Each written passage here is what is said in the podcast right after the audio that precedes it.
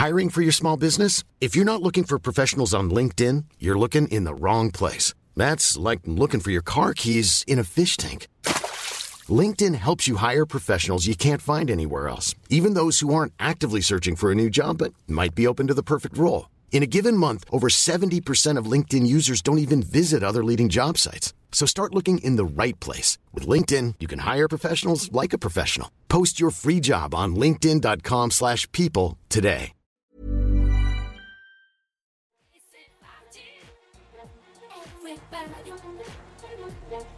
C'est parti pour le show. Le marché n'est toujours pas inquiet malgré certaines incohérences que nous allons voir ensemble. Des publications d'entreprises souvent surprenantes, des chiffres qui vont arriver là très bientôt à ne surtout pas louper. Des briefs hebdo de qualité avec deux teutés que vous connaissez. Oui, mais non, c'est parce que c'était pour la rime et pour... euh, Ouais, vas-y, abonne-toi, on n'en parle plus. Mais avant ça, je voulais simplement vous dire que vous avez vu, hein, on tente un nouveau format. C'est pas pour tout bousculer. Ça fait plus de trois ans que je suis là tous les dimanches pour faire le débrief hebdo. Mais ce qu'on est en train de faire là, c'est pour dynamiser la chaîne, pour proposer de nouvelles choses différemment. Et bah du coup, forcément, ça passe par euh, voilà des gens qui sont pas forcément contents, qui préféraient avant. Ouais, c'était mieux avant. Et bon voilà, il y en a toujours deux trois qui gueulent et comprennent pas ce qui est en train de se passer. Mais c'était simplement pour vous dire que bah, on va bosser, on va tenter des trucs pour essayer ce que je dis toujours de level up, de faire encore mieux. Alors peut-être qu'on va reculer d'un pas, mais le but c'est de sauter deux pas en avant. Donc en tout cas, je voulais vous dire merci de votre indulgence pour 99% d'entre vous. Et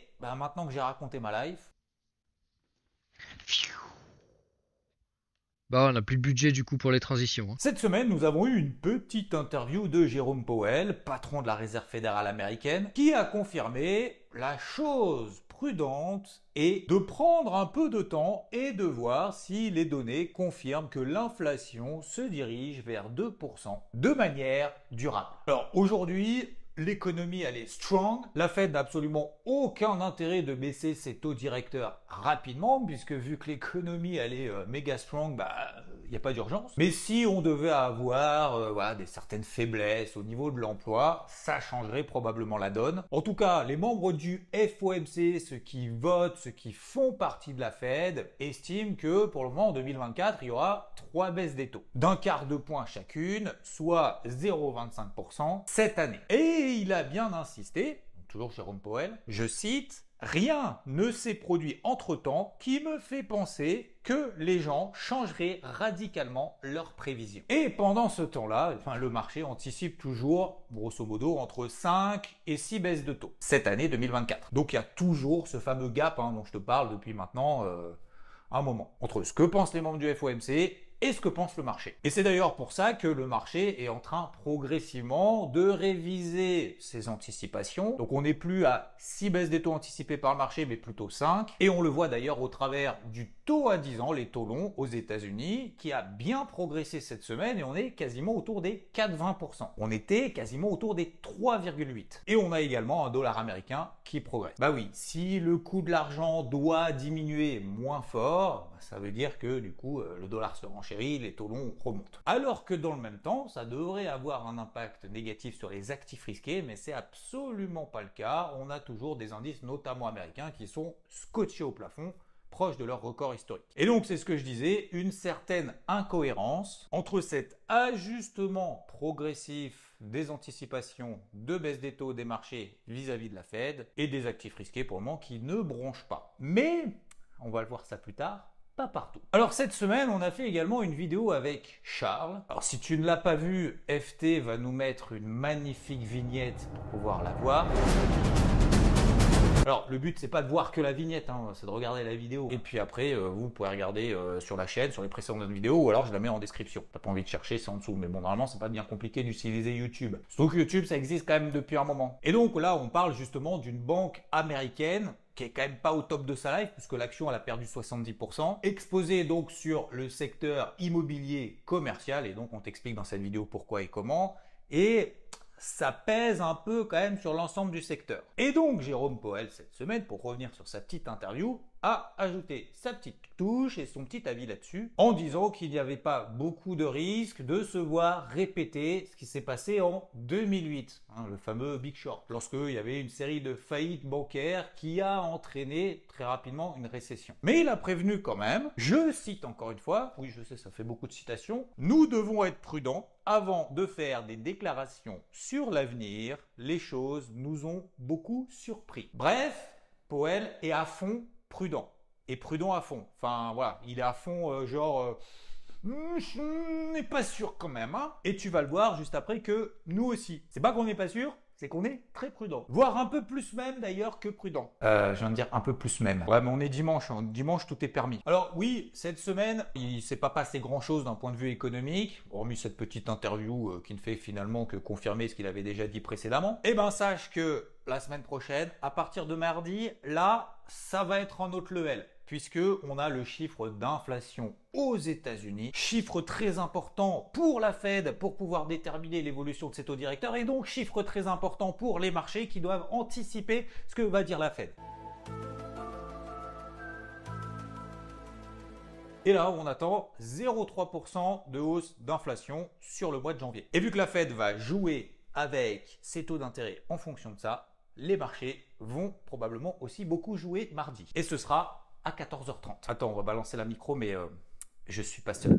Et tout de suite, c'est parti. Nous accueillons Charles avec une foule en délire dans le débrief hebdo. Bon, alors tout le monde a aimé euh, ce qu'on a fait euh, cette semaine avec Charles sur la banque américaine et le secteur immobilier industriel. Et on va prendre de plus en plus des sujets comme ça. Il est là pour étayer tout ça au travers de cette chaîne. Alors aujourd'hui, ce qui nous intéresse avec Charles, bah, il y a des milliards de publications d'entreprises. Hein. c'est la, saison, hein. c'est le bal des publications. Et nous allons donc avec Charles les faire euh, toutes une par une. Hein. non, je déconne, c'est une blague. On va faire les plus importantes, ceux qui nous intéressent. Alors Charles, on a quoi spécifiquement? Et après, on fera un tour euh, plutôt global et surtout ce qu'on attend aussi à partir de la semaine prochaine. Ouais, grand bal de publication. Donc euh, déjà on va démarrer dans le real estate. Unibail, on en parle très peu souvent. Pourtant c'est un secteur euh, voilà qui est en beau redressement depuis plusieurs semaines, plusieurs mois. Tout simplement Unibail a publié 1,4 milliard d'euros de bénéfices nets. donc c'est une magnifique performance. La société se désendette. on était vraiment sur le fil du rasoir ces dernières années avec un groupe qui était proche de la faillite. Et pourtant on est passé maintenant de 950 d'euros de dettes à plus que 20 millions d'euros de dettes. Donc un gros désendettement. Alors il vient pas de nulle part. Hein. Euh, le groupe a cédé 1 milliard d'euros d'actifs en Europe et aux États-Unis. Du coup les investisseurs sont rassurés et on a annoncé le retour d'un dividende. Donc voilà, depuis le début de l'année, même la fin d'année dernière, le titre était déjà bien orienté. Et là, il a encore gapé à la hausse après ses annonces. Ouais, Unibail avait perdu en fait depuis 2017 euh, quand même 80% de sa valeur. C'est ça. Mais pour l'instant, beau retour euh, d'Unibail. Donc mm. un titre à suivre à mon avis pour les mm. prochains mois, surtout la BCE facilite le travail avec des baisses de taux. Et en plus, on a une belle euh, sortie par le haut d'un range dans le sens de la tendance primaire. Donc effectivement, belle config. Ensuite, on a le compartiment du luxe. Alors on avait déjà vu LVMH la semaine dernière. Là, on a eu Kering, L'Oréal, Hermès. Alors le chat noir, malheureusement pour les investisseurs, c'est toujours Kering. Hein. Euh, une année difficile, hein, selon les termes du PDG. On a toujours Gucci qui représente la moitié du chiffre d'affaires de Kering. Et cette marque, elle est en ralentissement. Elle a fait moins 4% de chiffre d'affaires sur le dernier trimestre. Donc pas bon du tout. Et en plus, on a annoncé qu'il allait euh, falloir faire des nouveaux investissements supplémentaires pour essayer de relancer la marque. Donc on annonce encore une année difficile pour euh, Kering. Donc a priori pas le titre à favoriser euh, pour du moyen et long terme pour l'instant pour les investisseurs. On va plutôt se tourner du côté d'Hermès, hein, un titre qui a fait une super publication de résultats, un titre surtout qui montre ce que c'est que le pricing power, puisque le titre, euh, on a déjà une magnifique performance depuis hmm. plusieurs années, on a fait des records historiques. On voit effectivement la, la, la, config qui est complètement différente en fait sur du weekly entre Kering euh, qui est vraiment en tendance baissière, même si elle est revenue sur une belle zone sur les 350 euros. Et euh, effectivement, Hermès, c'est l'opposé. Et surtout, c'est vraiment du bon pricing power parce qu'elle a annoncé des hausses de prix de 7 à 8% euh, pour l'année qui arrive, alors qu'elle avait déjà augmenté ses prix de 7% l'année passée. Donc ça montre vraiment. C'est bien, juste avant la Saint-Valentin, on est bon. Voilà, c'est ça. Et en plus, elle a affiché aussi 17,5% de croissance euh, de ses ventes au quatrième mm. trimestre. Donc elle a tout bon et donc euh, ça reste la favorite parmi les stars du luxe en Europe. c'est Hermès, a priori, qui va rester dans le cœur des investisseurs. Puis au milieu de tout ça, on a L'Oréal, segment cosmétique. Alors en soi, la publication est pas mauvaise. Si on regarde le bénéfice net, le chiffre d'affaires, on a une progression. Très bien, mais en fait, ce qui inquiète les investisseurs, c'est la partie Asie du Nord. Alors on dit Asie du Nord pour pas dire la Chine, mais en fait, on a une perte, enfin, on a une baisse pardon, du chiffre d'affaires là-dessus, sur cette zone, avec moins 6%. Donc ça rassure pas trop les investisseurs. On a une décélération aussi dans plusieurs marchés et on a des commentaires d'analyse qui nous disent tout simplement que le segment cosmétique va commencer à voir sa croissance tarir. Donc ça rassure pas les investisseurs alors que L'Oréal, en plus, elle est sur la fourchette haute de valorisation. On est à plus de 35 fois les bénéfices pour cette année. C'est plutôt la fourchette haute de valorisation. Donc, à mon avis, patientons sur mmh. L'Oréal. Puis j'ajoute en données euh, hebdomadaires, si on met une moyenne mobile à 200 périodes, on regarde et à peu près tous les deux ans, elle revient euh, par là sur cette mm. MM200 hebdo. Donc on va tranquillement patienter que la valo dégonfle en même temps qu'elle revienne vers la MM200 hebdomadaire pour essayer de faire quelque chose dans le sens de la tendance haussière. C'est vrai qu'on a, en termes de timing, là, effectivement, on est revenu en fait sur les, euh, sur les plus hauts, les plus hauts historiques. Ça fait trois fois en fait qu'on échoue. On essaye de passer au-dessus, mais en fait, à chaque fois, systématiquement, on échoue quoi. Donc plutôt attendre effectivement des replis. Euh. Le grand gagnant que personne connaît, c'est quand même Nestlé qui est actionnaire de L'Oréal et qui va toucher des gros dividendes. Ça faut pas l'oublier. Mm. Euh, ça c'est parce que Nestlé a quand même 20% de L'Oréal, mine de rien. Petite chose à savoir comme ça. Donc Nestlé va toucher un beau coupon de dividendes. c'est prochain mois grâce à L'Oréal. On va passer aux banques. On en a déjà parlé dans une vidéo cette semaine. Crédit Agricole, Société Générale, des bons résultats en soi, au global, hein, puisqu'on n'a pas de grosses mauvaises nouvelles. Mais en fait, les investisseurs en attendaient plus et ils sont plutôt déçus. Hein. Mm. Euh, puisque Crédit Agricole, bon, ils ont affiché quand même pour la troisième année consécutive un résultat net au-delà de 8 milliards d'euros. Mm. Très bien. Mais on a un petit problème en fait sur la partie des assurances, où tout simplement, bah, entre les sinistres climatiques et puis les dépréciations d'actifs, bah, en fait, toute la branche assurance de Crédit Agricole se comporte mal. Et c'est ça qui inquiète les investisseurs. Du côté de Société Générale, les investisseurs ne sont pas dupes. En fait, c'est sa filiale Bourso Banque qui a fait toute la performance hein, euh, de enfin, de la, banque. Et, et, en plus, on a une baisse du chiffre d'affaires de 10%. Mm. Donc voilà, euh, résultat en demi-teinte. C'est pas mauvais au global, mais en fait, les mmh. investisseurs attendaient plus que ça. C'est un peu comme, euh, comme BNP, quoi. Les publications sont pas non plus horribles, mais euh, elle a perdu 9%. Donc, pour refaire un peu les cours, on a aussi Crédit Agricole euh, qui a perdu 5% après sa publication. Société Générale, un peu moins. Mais effectivement, la configuration, on est dans un, dans un gros range, en fait. C'est ça, on a échoué sur les bornes des ranges. Mmh. Et pourtant, on a ajouté des dividendes, on a annoncé des rachats d'actions. Société Générale, on rajoute 280 mmh. millions d'euros de rachats d'actions. Mais en fait, en comparaison, c'est pas grand-chose, puisque je vais vous parler d'une copine euh, italienne, Unicredit, qui elle fait des performances euh, stratosphériques ces dernières euh, semaines et même ces derniers mois. Si tu regardes la courbe depuis le Covid, ça fait 300% de performance, où Société Générale fait 120. Donc on fait x2 en termes de performance de différentiel. Mmh. Donc Unicredit, déjà, il dépasse les attentes. Donc ça, c'est le premier point. Second point, on a une banque qui a affiché un bénéfice net de 9,5 milliards d'euros en hausse de 47%. Et en plus de ça, on va redistribuer aux actionnaires 8,6 milliards d'euros. Donc là, quand on fait la comparaison avec une baisse de 10% du chiffre d'affaires pour les banques euh, françaises, avec juste des rachats d'actions de 280 millions mmh. Bah, euh, les investisseurs, ils font vite le calcul. Il vaut mieux aller euh, se placer en Italie auprès d'Unicredit pour essayer de faire de la performance, tout simplement. Comme tu dis, effectivement, la config, euh, ça n'a absolument rien à voir. Là, on est dans des tendances super haussières, même en daily, ultra bullish, et ça relance, ça relance, alors que les bancaires sont vraiment toutes plates. Quoi. Alors, on va faire ensuite, après les bancaires, un petit point sur la tech. On va faire une française et puis une américaine, enfin une, une européenne plutôt adienne. Donc, une fintech euh, en Europe. Alors c'est un segment qui s'était fait euh, éclater en bourse euh, ces derniers mois. Il y avait la problématique de Worldline, il y avait la problématique de la cybersécurité, il fallait recruter, il y avait une perte de croissance, les marges qui étaient attaquées. Enfin, c'était vraiment la catastrophe pour le secteur. Et puis finalement, Adyen a réussi à rassurer les investisseurs, tout simplement. Publication après publication, les investisseurs se sont rendus compte que Adyen atteignait ses objectifs, relevait même parfois ses objectifs pour les prochains trimestres. Donc en fait, la valeur avait perdu 50% euh, l'été dernier et euh, maintenant bah, elle est revenue sur ces niveaux-là. Elle a réintégré un range dans lequel elle était euh, précédemment. Donc on a annulé toute la baisse de l'été dernier, donc ça c'est plutôt un facteur positif.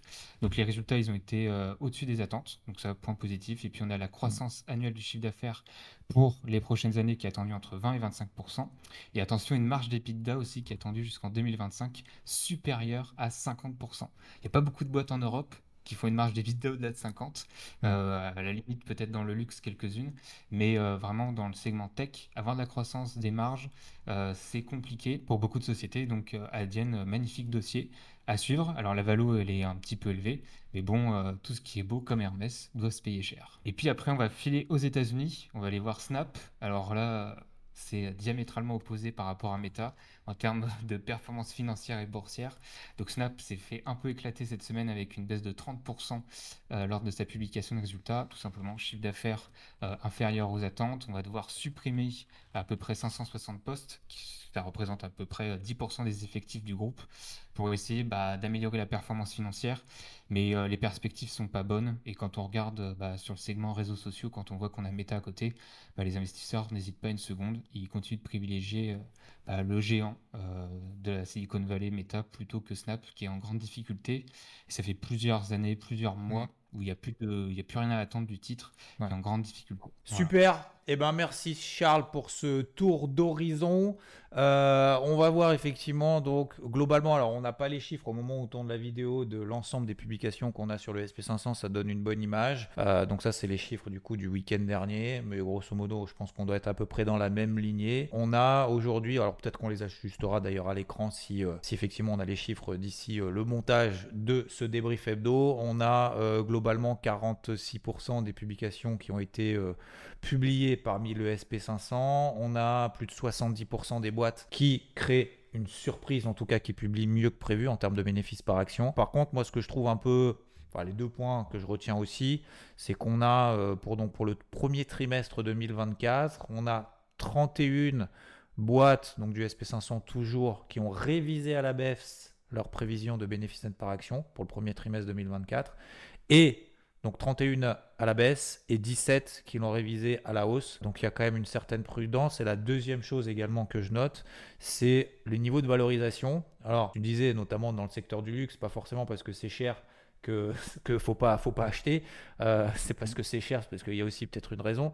Mais en termes de valorisation sur le SP500, on est quand même en train de s'écarter quand même assez fortement euh, de la moyenne des 5 euh, dernières années, des 10 dernières années en termes de valorisation. Et euh, on voit ici la courbe qui est en bleu, qui montre justement l'évolution du SP500, avec celle qui est en bleu foncé en noir, qui est l'évolution en fait des bénéfices nets par action sur les 12 prochains mois. Donc on voit qu'il y a quand même peut-être une survalorisation en ce moment, un surpricing euh, des actions du SP500. Et en fait, on price la perfection, c'est-à-dire qu'il n'y a pas le droit à l'erreur. Il euh, faut que la publication ne soit pas en ligne avec les attentes, il faut qu'elle aille au-delà, sinon ça sera une déception pour le marché. Bah, en fait, on voit effectivement les grosses réactions. Quoi. On voit des grosses réactions positives en se disant, bah, en fait, c'était bon, mais c'était encore mieux que juste un peu bon, quoi. C'était vraiment euh, excellent. Donc on voit des réactions, euh, euh, comme on l'avait vu du coup la semaine dernière avec, il y avait quoi d'ailleurs comme publication la semaine dernière aux États-Unis? Du coup, ça. Bah, hein, on avait Meta, effectivement qui était euh, super bonne réaction du marché. À l'inverse, on avait effectivement des, des, publications, comme on disait par exemple sur les bancaires, qui sont un peu moins, un peu moins euh, sympathiques et euh, on attendait plus et on price effectivement l'excellence. quoi. Et la semaine prochaine,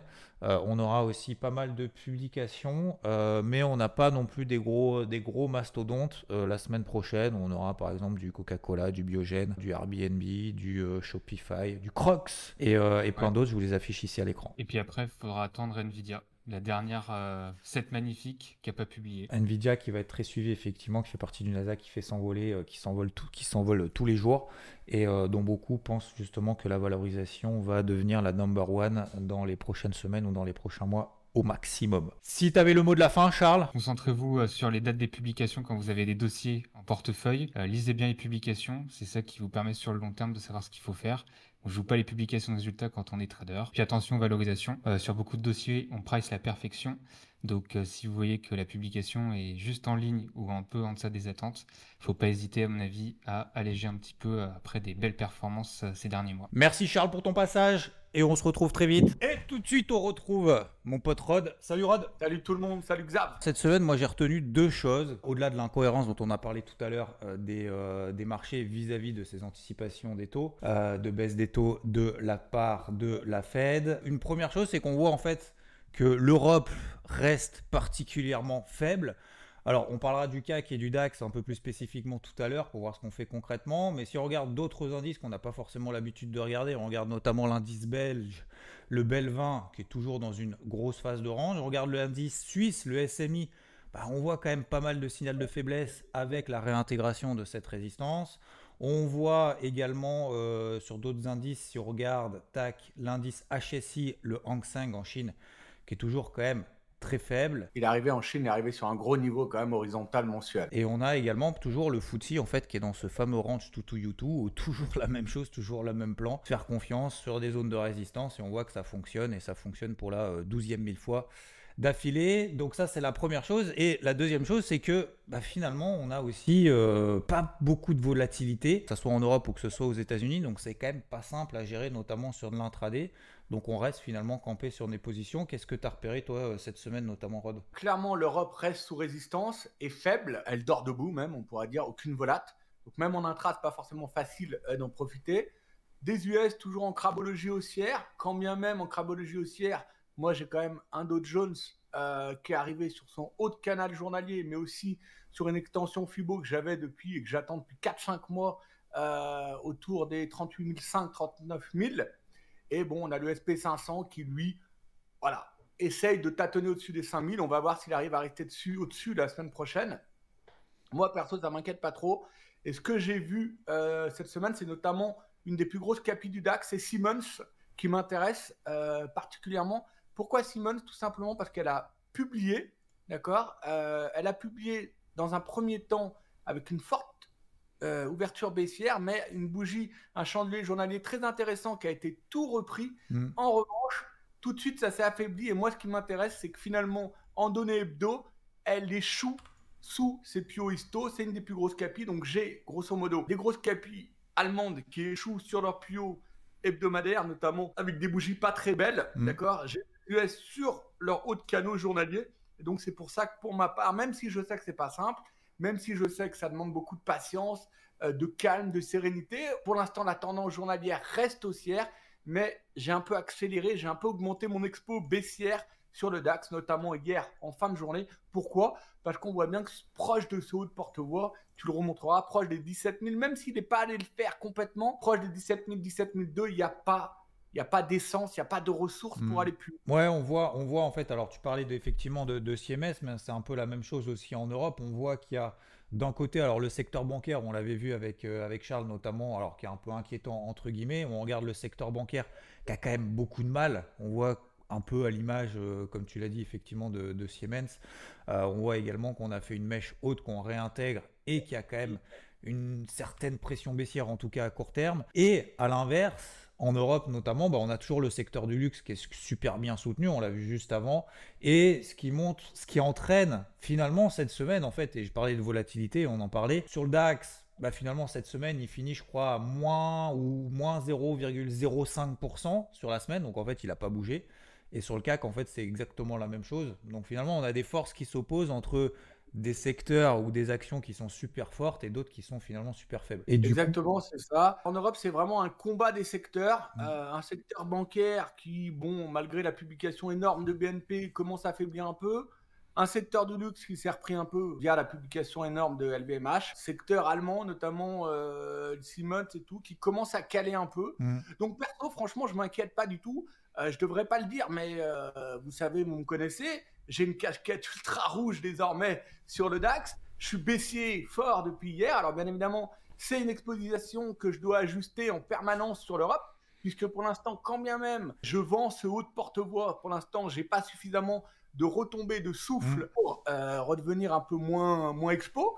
Mais j'assume, certes, les US pour l'instant, j'estime que c'est les indices américains, notamment Nvidia et les, les, les big qui tiennent le marché. D'ailleurs, on va voir Nvidia, elle publie le 21 février, si je ne me trompe pas, donc euh, pas la semaine prochaine, mais la semaine suivante. Donc ça, ça va être effectivement intéressant. On voit des indices américains qui plafonnent. Alors, c'est un peu la même chose aussi quand on parle des indices américains. Alors, on va parler peut-être plus en détail du Dow Jones juste après.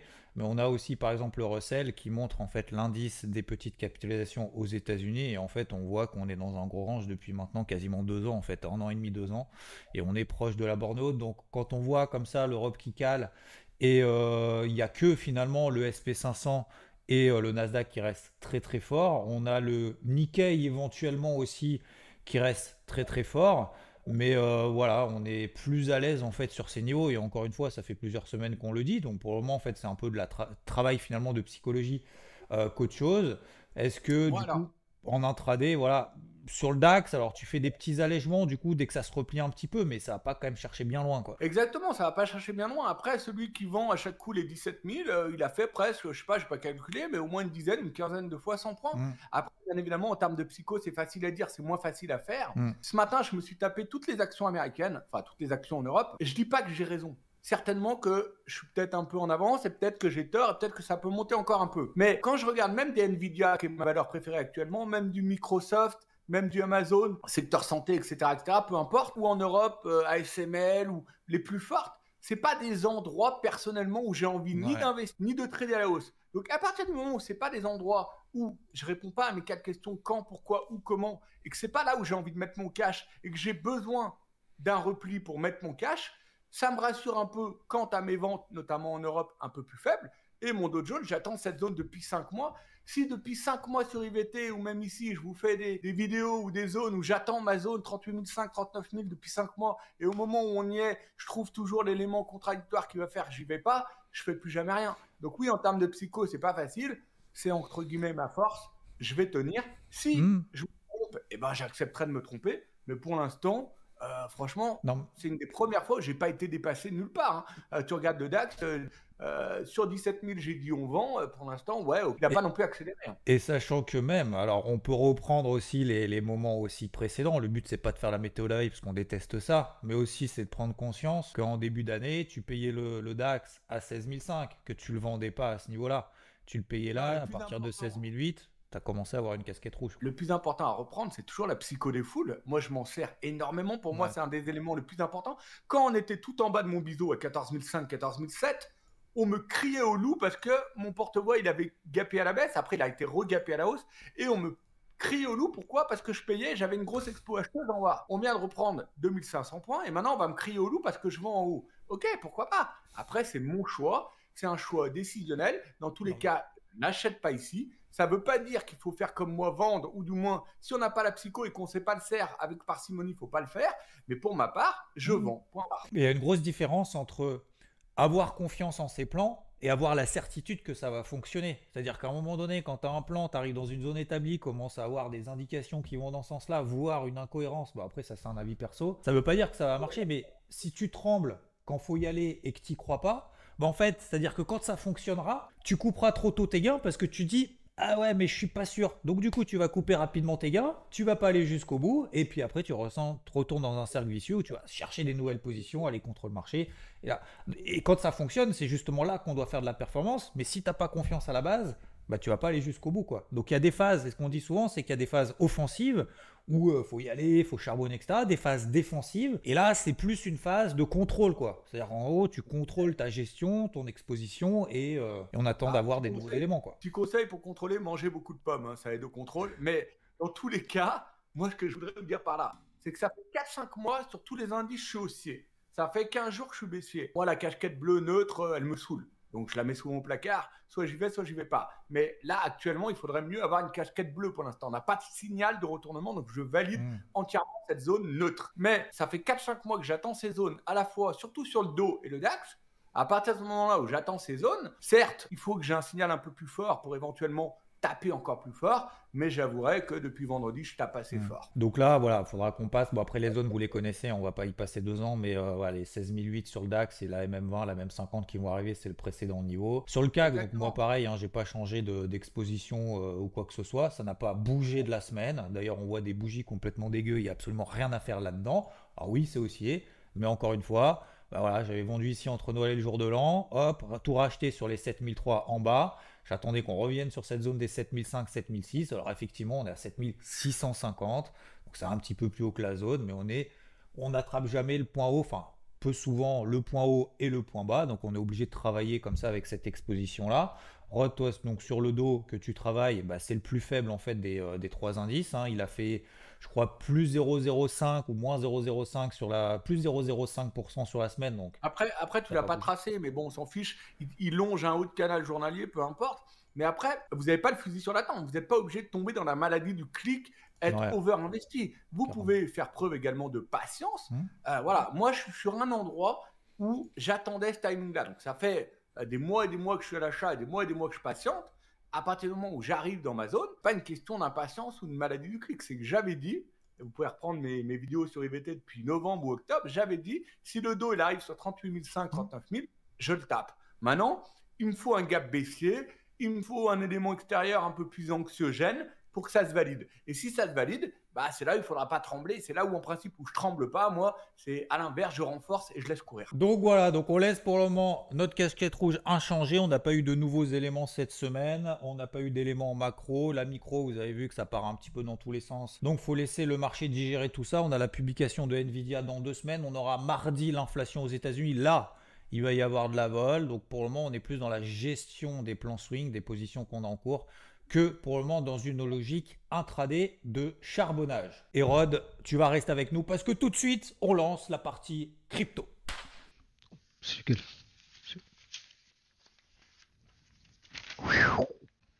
Bon, alors sur les cryptos, euh, mon Rod, bah écoute, ça se passe quand même plutôt pas mal, euh, puisque on est sorti notamment sur euh, la capitalisation totale. On en avait parlé de cet étau de compression qu'on avait depuis deux semaines. Là, il y avait une volatilité complètement écrasée, mais n'oublions pas que lorsqu'on a ces phases de consolidation latérale, on a plus de chances de sortir dans le sens de la tendance précédente que l'inverse, parce que les tendances se prolongent X fois et ne se retournent qu'une seule fois.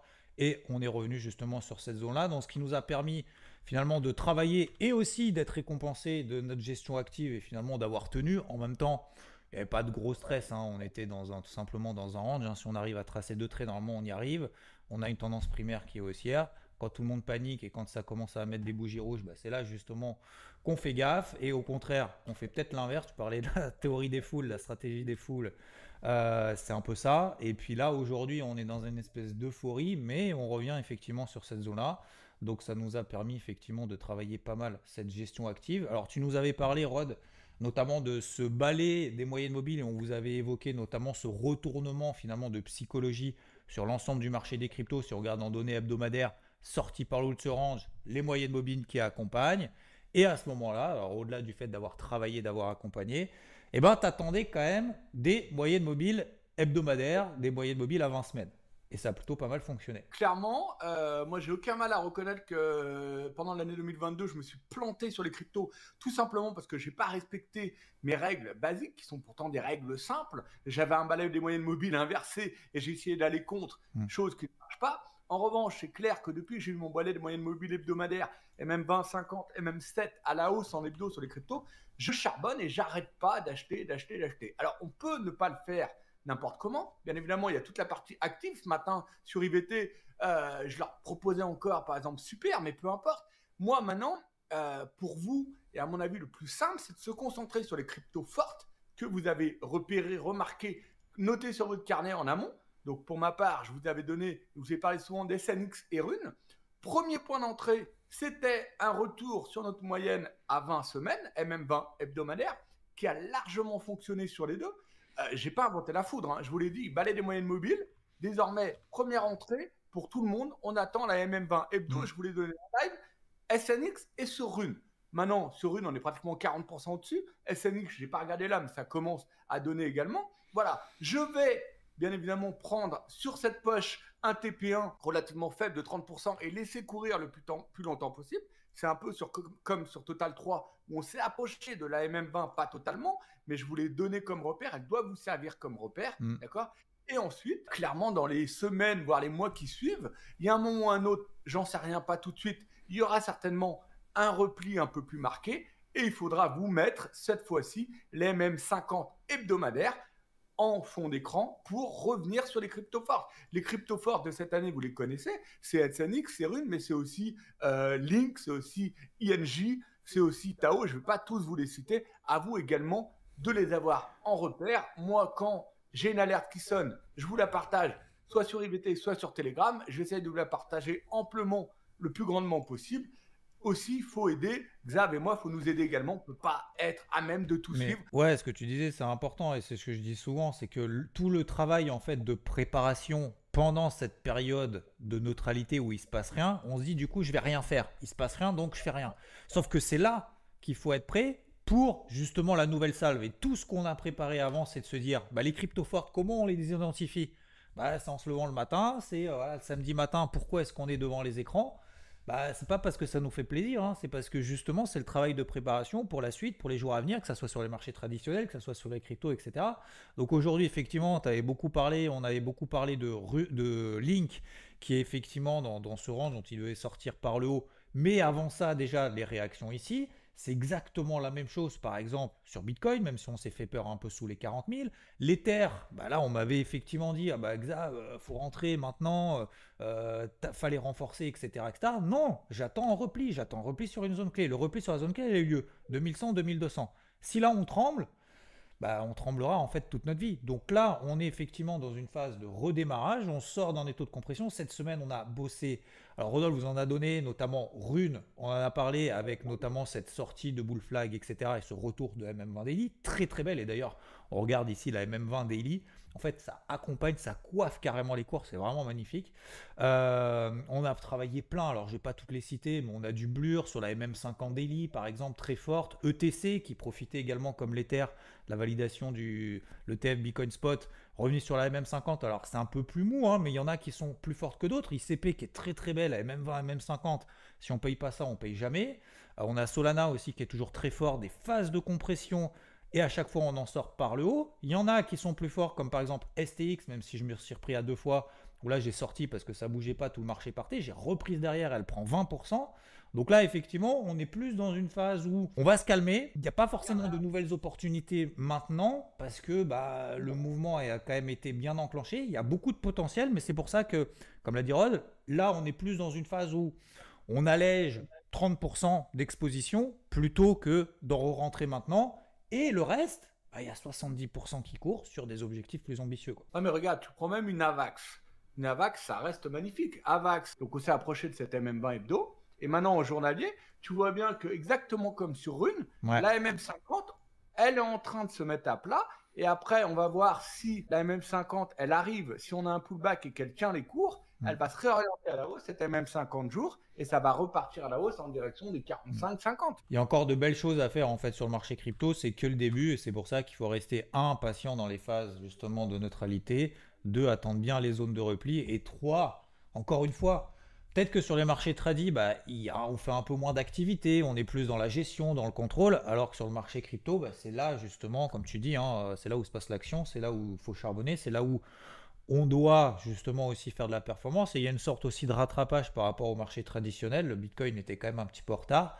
Mais, euh, mais voilà, là, on est effectivement dans une belle phase et dans finalement la logique en fait euh, dans laquelle est le marché crypto depuis maintenant plusieurs semaines, plusieurs mois. Exactement. Et après, encore une fois, euh, le partage c'est bien, le débrief c'est bien, le brief c'est bien, mais il faut être là aussi hmm. quand ça se passe.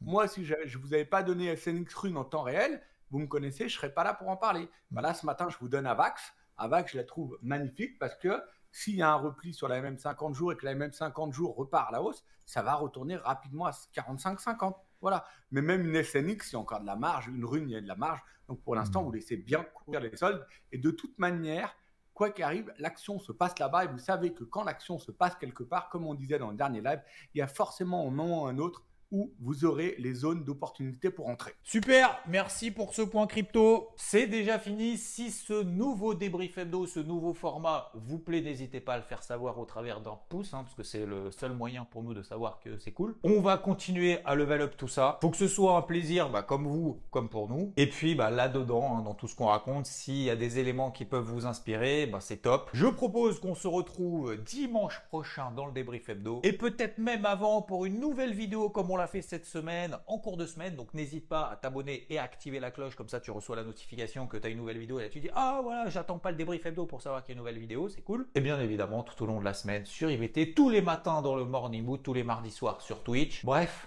on se quitte jamais en fait. Allez, abonnage, activage de cloche. Très bon dimanche. Ciao